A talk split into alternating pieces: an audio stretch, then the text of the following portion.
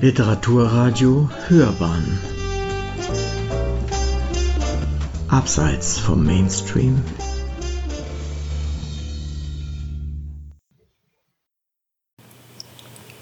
Literaturkritik AT Der doppelte Zeitzeuge. Über Reich Ranitzkis Gespräche mit Peter von Matt und Paul Assal von Marc Reichwein. Marcel Reich-Ranitzky 1920 bis 2013 war nicht nur der populärste Literaturkritiker, den es je gab. Er avancierte im Alter auch immer mehr zu einer Person der Zeitgeschichte, als Holocaust-Überlebender wie als Fernsehpromi. Diese exponierte Stellung findet zu Reich Ranitzkis 100. Geburtstag ihren posthumen Niederschlag, neben einer neuen, dezidierten Würdigung des Literaturkritikers durch Günter Reuss und zwei aktualisierten Biografien von Thomas Anz und Uwe Wittstock erscheinen auch zwei Gesprächsbände mit Marcel Reich-Ranitzky. Der eine Gesprächsband ist eine Neuauflage des Gesprächs über Literatur und Kritik, das Peter von Matt mit Reich Ranitzky 1986 in dessen Frankfurter Wohnung geführt hatte. Herausgeber des Bandes ist Thomas Ans, der bereits 2017 eine Neuauflage des Gesprächs besorgt hatte. Zu den Umständen des damaligen Gesprächs erklärt Ans im Vorwort, die Initiative zu dem Gespräch kam aus der Schweiz. Egon Ammann, Verleger des von 1981 bis 2010 existierenden Ammann Verlags in Zürich, hatte die Begegnung zwischen dem Literaturwissenschaftler und dem Literaturkritiker angeregt und veröffentlichte sie 1992, so wie er zuvor schon gesammelte Reich Ranitzky Essays zu Thomas Bernhard, Martin den Walser und Max Frisch sowie über Günter Grass verlegt hatte. Der andere Gesprächsband, der jetzt bei Pieper, dem ehemaligen Hausverlag Reich Ranitzkis erscheint, war ebenfalls von Egon Ammann angeregt worden, blieb aber 34 Jahre lang unveröffentlicht. Paul Assal, der mit dem Reich Ranitzky-Interview beauftragte Radiojournalist des damaligen Südwestfunks erläutert die Umstände der Begegnung. Anfang 1986 in Frankfurt wie folgt. Ich fuhr dorthin im Auftrag des Verlegers Egon Ammann, um den biografischen Teil eines Projekts zu bewältigen, zu dem der Zürcher Literaturwissenschaftler Peter von Matt den zweiten, den literaturkritischen Part übernahm. Ein Doppelporträt also, von dem letztlich allerdings nur das Gespräch mit Peter von Matt erschien. Das war 1992 und es trug den Titel der doppelte Boden. Beide Bände gehören also zusammen und sollten in ihrer gemeinsamen Genese betrachtet werden. Ein Umstand, den Thomas Ans als Herausgeber des Peter von Matt Bandes nicht erwähnt, von dem er vielleicht auch nichts wusste, obwohl er ihn als Reich Ranitzky Biograf und Bibliograf elementar angeht. Denn natürlich fällt auf, wie sehr bei Peter von Matt und Marcel Reich-Ranitzky gewisse Themen außen bleiben. Die beiden über die DDR-Literatur oder Vergangenheitsbewältigung sprechen oder über Reich Ranitzkys Nachkriegsjahre in Polen, verlieren sie kurioserweise kein Wort über die entscheidende Phase in Reich Ranitzkys Biografie, seine Zeit im Warschauer Ghetto und Versteck.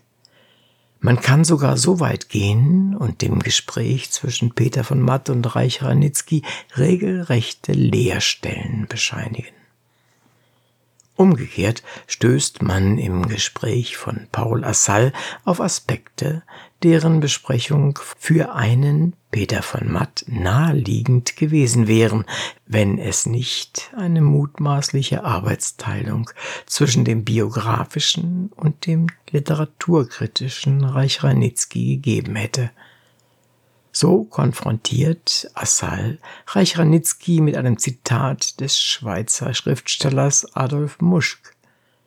Demnach beruht Reinitzkis rigorose Autorität auf der Freiheit, unauslöschliche Erfahrungen auf Literatur anzuwenden.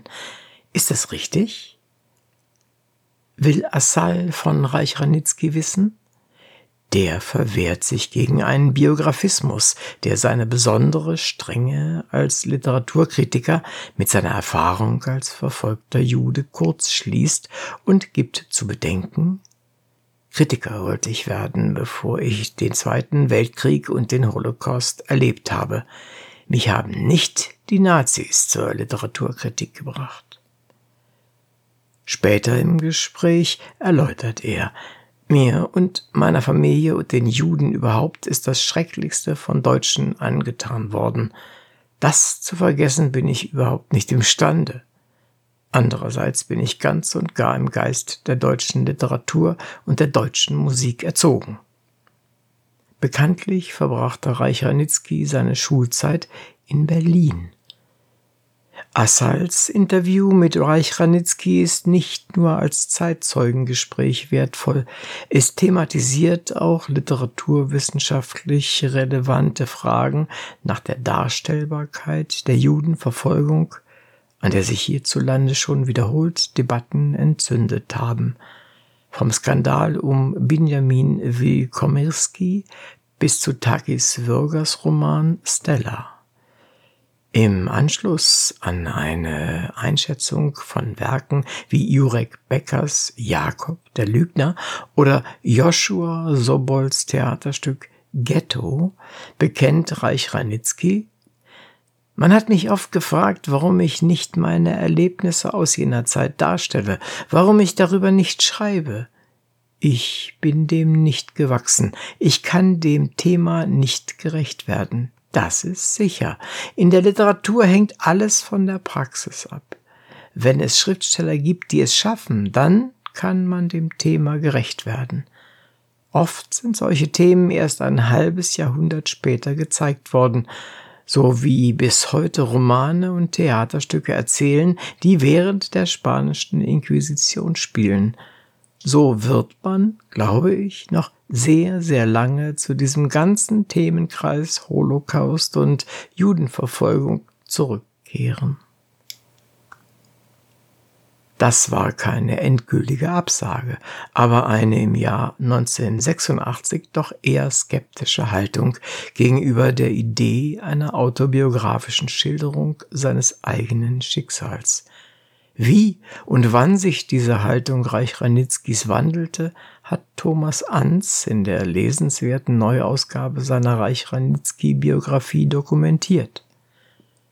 Die Zeitzeugenschaft, die er Salzgespräch mit Reich Ranitzky zur Geltung bringt, wird von Anz nur lapidar gewürdigt – Unveröffentlicht blieben bis vor kurzem seine Lebenserinnerungen in einem langen Gespräch mit dem damaligen Rundfunkredakteur Paul Assal aus dem Jahr 1986. Diese Erinnerungen sind aber längst nicht so umfassend wie die in Mein Leben. Das nie veröffentlichte Gespräch. Aus einer feldsoziologischen Perspektive heraus betrachtet mag auch die Tatsache, dass mit Assal ein vergleichsweise unbekannter Rundfunkjournalist den Großkritiker zum Interview traf, eine gewisse Rolle gespielt haben. Ein Manko für das Marketing bemerkt Assal zurückblickend selbst. Zum Besuch notiert er, das Gespräch mit ihm stand anfangs unter keinem guten Stern. Er schien griesgrämig gestimmt zu sein. Er hatte erwartet, dass Ammann, den er offensichtlich mochte, mitkommen würde. Das hatte ich aber abgelehnt. Meine Erfahrung hatte gezeigt, dass ein Dritter im Hintergrund solche Gespräche nur behindert, zumal Tonband und Mikrofone allein schon die Nähe zwischen den Sprechenden stören. Zwischen Ammann und Reich Ranitzky bestanden literaturbetrieblich gepflegte Beziehungen. Assal bemerkte, dass Ammann Reich Ranitzky sehr hofierte, ihm zum Beispiel die literarischen Novitäten des Verlages in der Hoffnung, dass er sie besprechen möge, persönlich nach Frankfurt brachte. Natürlich nicht ohne einen Blumenstrauß für Theophila und die geliebten Mentholzigaretten zu vergessen. Die Atmosphäre, die Assal bei seinem Besuch erfuhr, stellt sich hingegen wenig herzlich dar. Drei Stunden sprachen wir, am Vormittag, drei Stunden am Nachmittag, dazwischen ein kleines Mittagessen, das seine Frau zubereitet hatte. Es wurde stumm eingenommen. Unwirsch sah er dabei seine Post durch. Eine einzige Frage stellte er mir ob das Rot des Umschlags einer Edition von Wolfgang Köppens gesammelten Werken, die er im Surkamp Verlag herausgab, passend sei. Ich bejahte, und seine Frau Theophila legte ihre Stirn in Falten, als wollte sie mir bedeuten, so ist er halt. Assal sieht sich von den Zeitläuften übergangen. Warum mein Gespräch entfiel, weiß ich bis heute nicht. Weder Ammann, für den ich in den Anfangsjahren des Verlags als freier Lektor tätig gewesen war und der mich wegen meiner Rolle als Redakteur und Interviewer der Hörfunkgesprächsreihe Zeitgenossen des Südwestfunks zu diesem Gespräch geradezu überredet hatte, noch Reich Ranitzky äußerten sich dazu. Assal seinerseits verrät nirgends, ob er je nochmal nachgefragt hatte, wann er das Gespräch verschriftlicht oder ob er es Egon Ammann und Reich Ranitzky vorgelegt hat.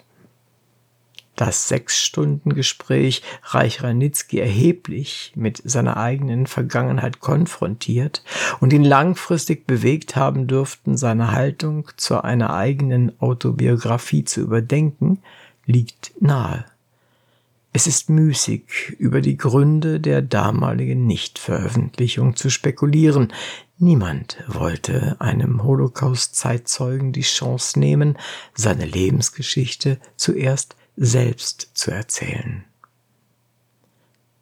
Von Matt und Reich Ranitzky der doppelte Boden, das buchlange Gespräch zwischen Peter von Matt und Reich Ranitzky beginnt, als wüsste es um Egon Ammanns Blumenstrauß Politik mit den Themenkomplex Korruption, Filz und Seilschaften im Literaturbetrieb. Im Weiteren geht es um Reich Ranitzkys Erwartungen an die Gegenwartsliteratur, aus diesem Zusammenhang stammt auch der Titel des Buches. Wenn einem Text die Zeichenhaftigkeit fehlt, dann ist er keine Literatur. Der doppelte Boden muss vorhanden sein. Außerdem befragt von Matt Reich Ranitzky zu seinem Rollenbild als Kritiker, zu jüdischen Traditionen in der deutschen Literatur zum Themenkomplex Literatur und Erotik sowie zu den vier deutschen Literaturen, von denen damals im Blick auf die vier Staaten BRD, DDR, Schweiz und Österreich gern gesprochen wurde. Ein weiterer Abschnitt zum literaturkritischen Handwerk beschließt das Hauptgespräch. Reich Ranitzky behauptet, jedes Buch, das er als Kritiker schreibe, eineinhalb Mal gelesen zu haben. Nur marginal deutet sich der Historikerstreit an, der zum Entstehungszeitpunkt des Gesprächs bereits die Feuilletons beschäftigte. Einmal mehr zeigt sich, welches große Themenfeld zwischen von Matt und Reich Ranitzky unbesprochen blieb. Lediglich ein Statement zur Frage, ob die deutschsprachige Literatur sich schon ausreichend mit der Nazizeit auseinandergesetzt habe, lässt aufhorchen. Nein, mit Sicherheit nicht. Aber ähnlich wie die spanische Inquisition wird auch der Holocaust jahrhundertelang zu den großen Themen der Literatur gehören. Diese Einschätzung Reich Ranitzkis findet sich fast wortgleich auch im Gesprächsband von Assal. Dass zwischen der Gesprächsaufzeichnung 1986 und der Publikation 1992 sechs Jahre vergingen, scheint selbst für damalige Zeiten und einen Kleinverlag wie Ammann ein vergleichsweise zögerlicher Prozess der Buchwerdung. Hier mag zum einen die Frage nach dem Umgang mit dem zweiten Gesprächsband von Paul Assal eine Rolle gespielt zu haben. Zum anderen kam die politische Zeitenwende von 1989 zu 90 dazwischen. Das Ende der DDR hat jedenfalls das zweite, im Buch als Nachtrag bezeichnete Gespräch zwischen Peter von Matt und Reich Ranitzky motiviert. In ihm geht es größtenteils um den deutsch-deutschen Literaturstreit um Christa Wolf und die Frage, wofür er steht. Reich Ranitzky möchte den Begriff DDR-Literatur nicht gelten lassen, von Matt befürchtet literarische Monotonie. Wenn er sich vorstellt, noch in 20 Jahren Romane lesen zu müssen, die davon handeln, wie es damals hinter der Mauer zugegangen sei, dass die seinerzeit bald als Wendeliteratur bezeichnete Literaturproduktion das literarische Feld noch auf Jahrzehnte hinaus prägen würde, 2020 hat Lutz Seiler mit seinem Roman Stern 111 über die unmittelbare Nachwendezeit den Preis der Leipziger Buchmesse gewonnen. Zeichnet sich auch für einen mit epochalen Zeiträumen vertrauten Literaturwissenschaftler wie Peter von Matt 1991 noch nicht ab. Wertvoll ist das Gespräch zwischen Peter von Matt und Marcel Reich-Ranitzky vor allem aus zwei Gründen, die der Herausgeber Thomas Ans in seiner Einleitung benennt.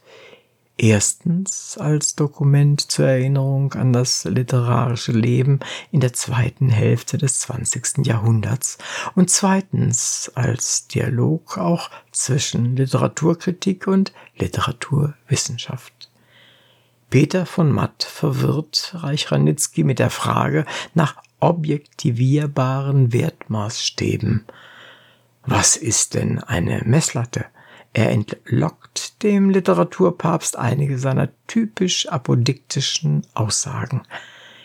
Ich pfeife auf die Wahrheit in der Literatur und die in ihr enthaltene Philosophie, wenn mich diese Literatur langweilt.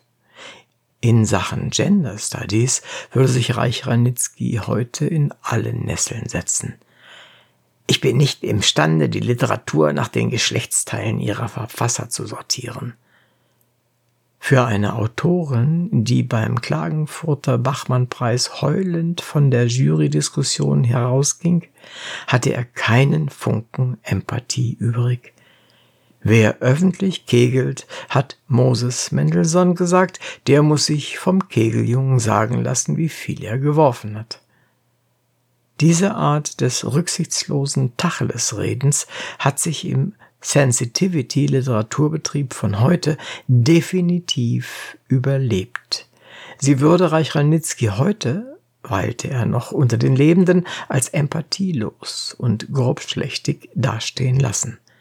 Für derlei Anachronismen, die Alterität zum heutigen Betrieb anzeigen, empfiehlt sich die Lektüre des Reich Ranitzky von Matt-Gesprächs nachhaltig. Zu Reich Ranitzkys Gunsten muss man sagen, dass er Robustheit beim Austeilen wie beim Einstecken einforderte. Wer Angst hatte vor Animositäten, Ressentiments, Feindschaften, Intrigen, infamen Attacken, der soll Apotheker werden oder Buchhalter. Die Idee, Literaturkritik als Beruf mit Einfluss nur unter der Inkaufnahme von Feinden ausüben zu können, war für Reich Ranitzky selbstverständlich.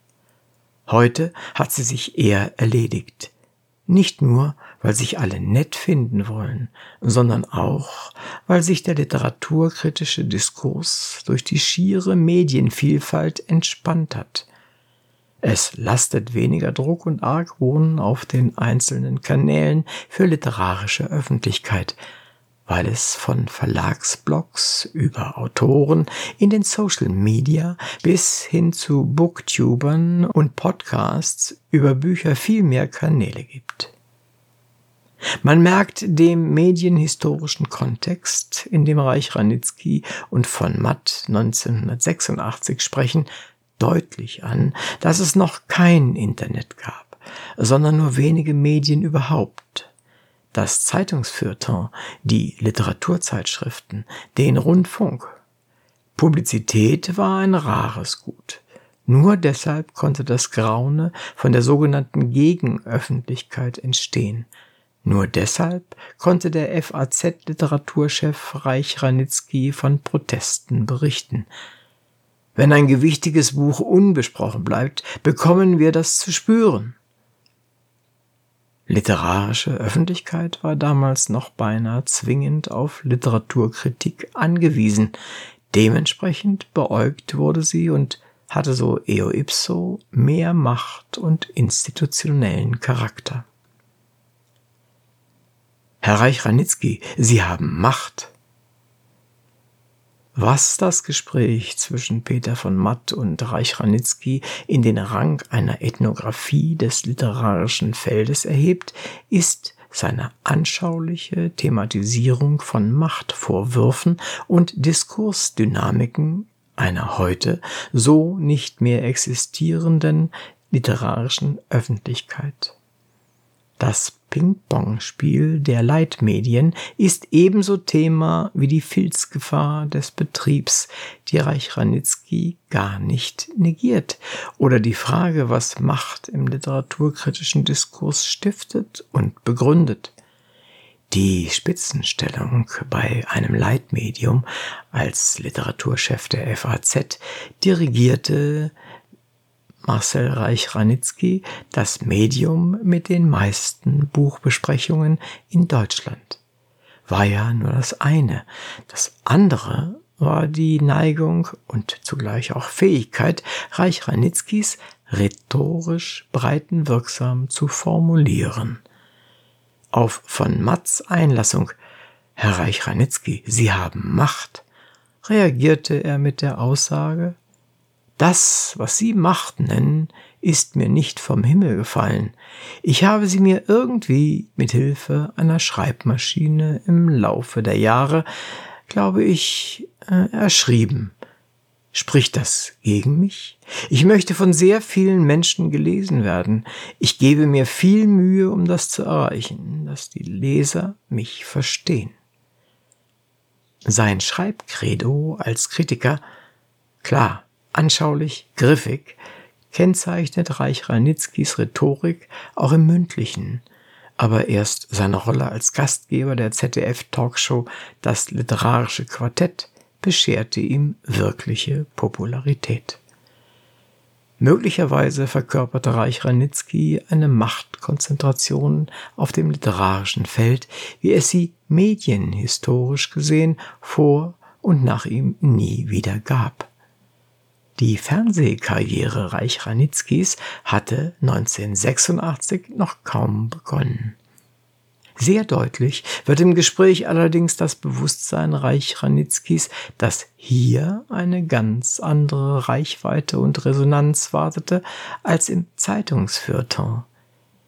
Wiederholt kommt er auf den enormen und direkt auf den Verkauf von Büchern zu sprechen und vergleicht die Öffentlichkeit, die ein beachtlich erfolgreicher Lyrikband mit seiner Auflage von fünf oder zehntausend erzielt, mit den Einschaltquoten, die demgegenüber das Fernsehen erreicht, selbst wenn nur einige hunderttausend die Sendung einschalten. Das Nachleben Reich Ranitzkis Marcel Reich-Ranitzky dürfte der Literaturkritiker der Geschichte sein, der neben gesammelten Kritiken nicht zufällig, fast ebenbürtig Gespräche hinterlässt. Möglicherweise, und damit schließt sich der hermeneutische Zirkel zwischen seinem Talent als TV-Talkmaster und den dialogischen Ursprüngen der Gattung Literaturkritik in Thomasius Monatsgesprächen, auf die Anz in der Einleitung zu Peter von Matz Gesprächsband verweist. Möglicherweise bleibt von Reich Ranitzky als Literaturkritiker nichts anderes als die maskottchengleiche Fernsehfigur. Der anlässlich seines Todes 2013 festgehaltene Befund, dass dieser Kritiker vor allem als Soundtrack von Literaturkritik rezipiert wurde, manifestiert sich sieben Jahre später deutlicher denn je, nicht zufällig sind zum hundertsten Geburtstag Reich nicht etwa gesammelte Kritiken, lauter Lobreden oder lauter Verrisse neu aufgelegt werden, sondern lauter Biografien und lauter Gespräche. Wird es jemals eine Werkausgabe geben? Wird sie wissenschaftlich überhaupt von Interesse sein? Oder könnte Reich Ranitzky der erste Kritiker sein, dessen Nachleben sich auf ein paar YouTube-Hits und sinngemäß geflügelte Worte beschränkt? Ich nehme diesen Preis nicht an, Frau Löffler. Sie verstehen nichts von Erotik. Jelinek, was war das? War das Literatur? Ich weiß es nicht. Wäre da nicht der Zeitzeuge Reich Ranitzky, wäre sein Nachleben womöglich reines Kasperle-Theater. Ein Zitatenschatz für Leute, die gern einen unterhaltsamen Literaturpapst nachäffen, aber sonst eher nichts von Literatur wissen oder halten. Ein Phänomen der Mediengesellschaft, zweifelsohne. Gut möglich, dass Reich Ranitzky den ersten Sonderforschungsbereich einer künftigen Literaturbetriebsphilologie inspiriert, die sein Wirken in Zeitungen, Jurys und Talkshows im Fernsehen gleichermaßen berücksichtigt. Interessant an der Langzeitwirkung Reich Ranitzkys ist die Überlagerung der Figur des Literaturkritikers durch die Figur des Zeitzeugen noch zu Lebzeiten. Ans betont das mächtige soziale Kapital, das Reich Ranitzkys Autobiografie Mein Leben ab 1999 zur breiten Rezeption verhalf. Die Tatsache, dass mein Leben gleich reihenweise von Weggefährten, Schülern und anderen in Reich Ranitzkys Danksagung genannten Personen besprochen wurde, mithin also von Leuten, die nach normalem Komment der Literaturkritik als befangen gelten würden, unterstreicht die Ausnahmestellung. Die Überlagerung der Figur des Literaturkritikers durch die des prominenten Zeitzeugen war im hohen Alter dermaßen fortgeschritten, dass es auch in den zahlreichen Nachrufen nicht nur denen der FAZ darum ging, sich gleich rudelweise im Abglanz einer Figur der Zeitgeschichte zu sonnen. Ähnliche Phänomene ließen sich auch bei den Nachrufen auf Frank Schirmacher beobachten, mit Sicherheit werden künftige Netzwerkanalysen der Feuilleton- und Literaturbetriebsforschung solche Faktoren berücksichtigen, wie sie auch Reich Ranitzkys eigene Befangenheit erforschen können, die er gegenüber Peter von Matt angeblich nur in Bezug auf Walter Jens und Siegfried Lenz sah. Wird Reich Ranitzky als Holocaust-Zeitzeuge und Akteur des bundesrepublikanischen Literaturbetriebes einmal stärker kanonisch denn als Verfasser von Literaturkritiken? Für diesen Befund liefern beide hier besprochene Gesprächsbände reichhaltiges Material. Sie hörten Literaturkritik AT, der doppelte Zeitzeuge über Reich Ranitzkys Gespräche mit Peter von Matt und Paul Assal von Marc Reichwein. Es sprach Uwe Kulnig.